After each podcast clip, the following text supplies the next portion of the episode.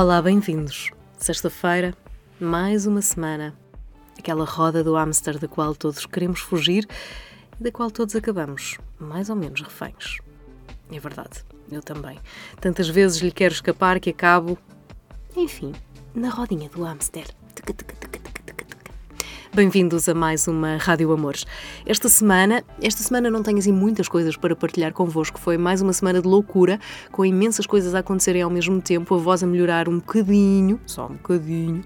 Ainda estou bastante anasalada, por assim dizer, portanto, todas as palavras com N corram um sério risco de não ser capaz de as pronunciar corretamente, mas vamos lá. Vamos lá porque esta semana uh, diverti-me a escrever sobre debates. Enfim, Uh, o texto não é sobre debates, uh, os debates às legislativas, como, como podem imaginar, mas é sobre as legislativas. Também estou com problemas com elas, legislativas. Adiante. Vamos lá. O texto chama-se Um certo caos na bolha de cada debate e fala exatamente sobre, sobre os debates porque, enfim, tenho de contar. É? Eu, uh, em boa verdade, eu não vi um único debate. Mas não vi um único debate de propósito e começa assim o texto.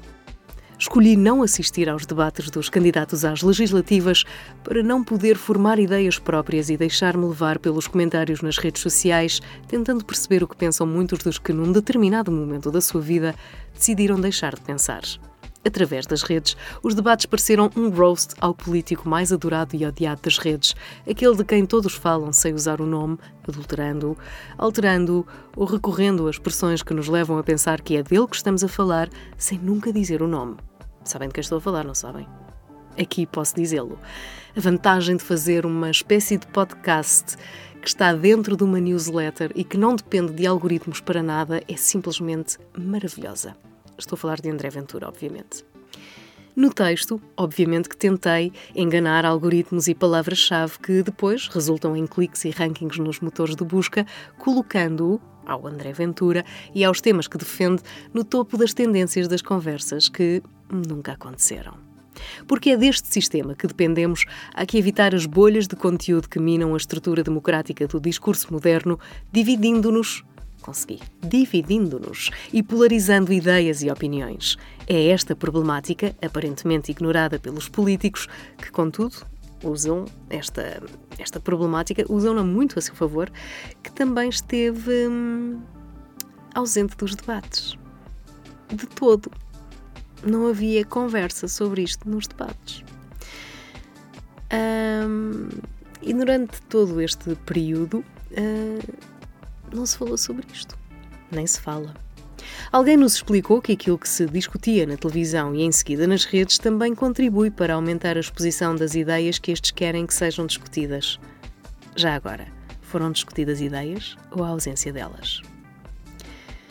As bolhas de conteúdo são invisíveis. Criam-se a partir das pesquisas que fazemos nas redes sociais e nos motores de busca, mas também se criam, e eu não digo isto no texto, mas também se criam das conversas que temos com amigos, dos e-mails que enviamos, uh, dos cliques que fazemos e por vezes até coisas que uh, pesquisamos sem serem para nós ou sem estarem diretamente relacionadas connosco. Quero um exemplo desta tarde.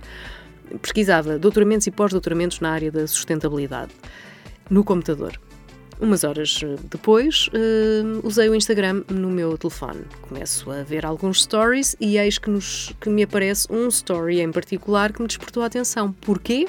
Perguntam vocês. Não, não era um doutoramento ou um pós-doutoramento na área da sustentabilidade. Era antes um curso livre da Universidade de Oxford na área da sustentabilidade.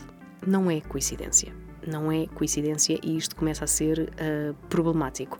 É problemático porque tudo isto se centra, uh, e agora passo para o texto, uh, naquilo que são os interesses de cada utilizador, oferecendo resultados que dependem dos nossos comportamentos anteriores, ou seja, sites que visitamos, links que usamos e que, para o algoritmo de pesquisa, permitem perceber que tipo de resultados vão ao encontro das nossas opiniões. Está tudo certo, ficamos num contexto muito agradável, sempre de acordo com as ideias que já temos. A pergunta é: então e o contraditório? E que, na verdade, nós o que mais precisamos é de encontrar ideias e opiniões diferentes das nossas. É isso que nos dá mundo, é isso que nos faz crescer.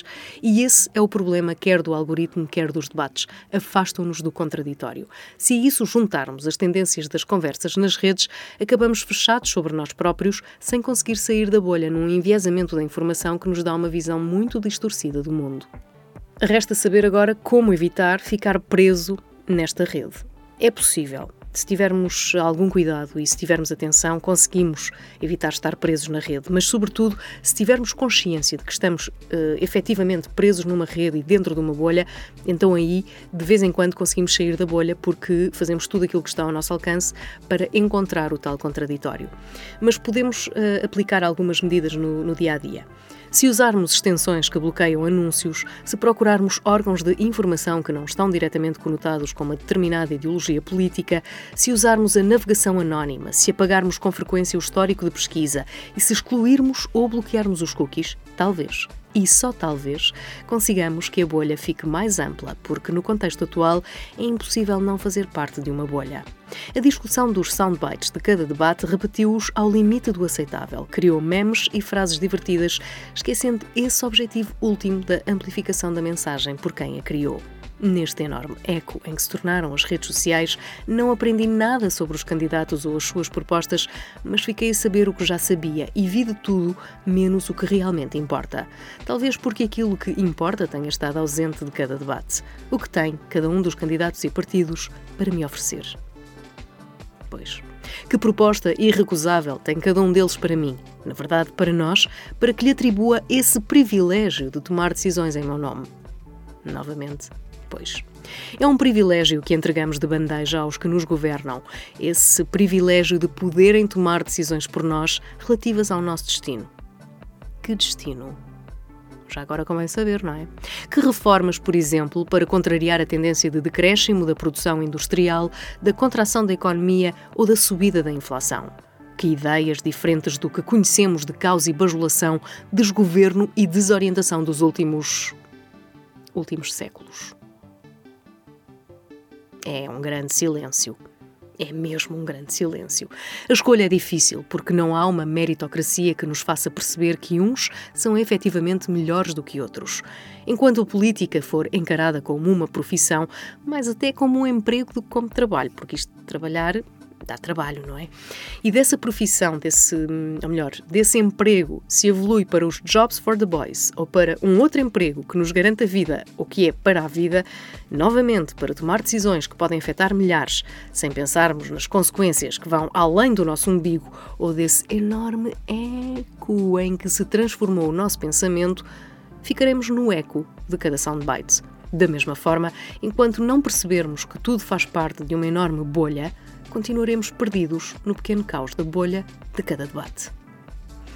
Espero que tenham gostado. Volto para a semana.